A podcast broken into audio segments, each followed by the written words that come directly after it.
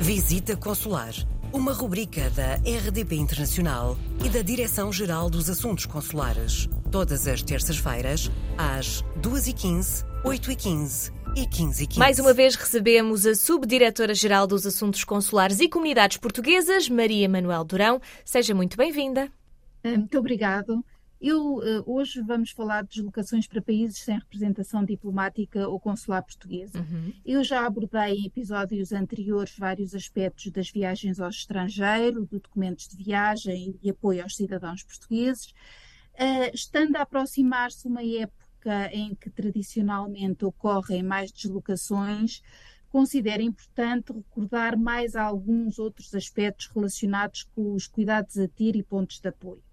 E por isso, eh, hoje gostaria de vos alertar para o caso eh, específico de viagens, de deslocações para países onde não existe uma representação diplomática ou consular portuguesa e como proceder em caso de necessidade. Um, nestes casos, convém estarem cientes de que, apesar de não haver no país em causa uma embaixada ou consulado de Portugal, podem beneficiar da assistência dos serviços consulares de outros Estados-membros da União Europeia presentes no país. Um, existem para isso medidas de coordenação e cooperação europeias previstas especificamente para facilitar a proteção consular nestes casos de cidadãos da, da UE não representados em países terceiros. Uh, e este direito à proteção consular enquadra-se no princípio da, da solidariedade europeia e a proteção deve ser concedida nas mesmas condições que aos próprios nacionais. A assistência pode ser prestada em situações, por exemplo, no caso de detenção, no caso de ser vítima de crime, acidente, eh, doença grave, na necessidade de repatriamento ou de, de um título de viagem provisório. Antes de solicitar a assistência, deverão certificar-se de que Portugal não dispõe efetivamente de embaixada ou consulado com caráter permanente nesse país, ou não dispõe de nenhum destes postos em condições de, de conceder a proteção consular num determinado caso.